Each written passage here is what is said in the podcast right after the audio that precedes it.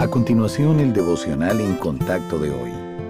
La lectura bíblica de hoy comienza en el versículo 12 de Juan capítulo 15. Cristo dice, Este es mi mandamiento, que os améis unos a otros como yo os he amado. Nadie tiene mayor amor que este, que uno ponga su vida por sus amigos. Vosotros sois mis amigos, si hacéis lo que yo os mando.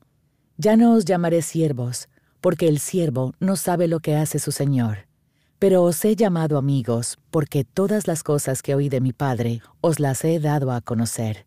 No me elegisteis vosotros a mí, sino que yo os elegí a vosotros, y os he puesto para que vayáis y llevéis fruto, y vuestro fruto permanezca, para que todo lo que pidiereis al Padre en mi nombre, Él os lo dé.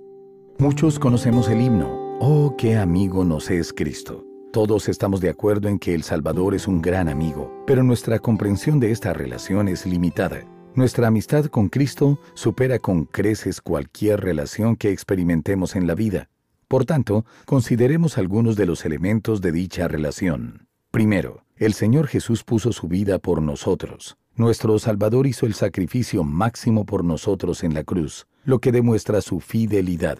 Por consiguiente, Él es un amigo que se ha comprometido con nosotros para siempre y nos dará todo lo que ha prometido. Además, somos sus amigos si lo obedecemos. Quienes son salvos pueden ser sus amigos porque son los que lo obedecen con amor. Otro elemento a considerar es que Él nos revela lo que está haciendo. Todo lo que necesitamos saber sobre Cristo, sus obras y caminos, está escrito para nosotros en las Sagradas Escrituras.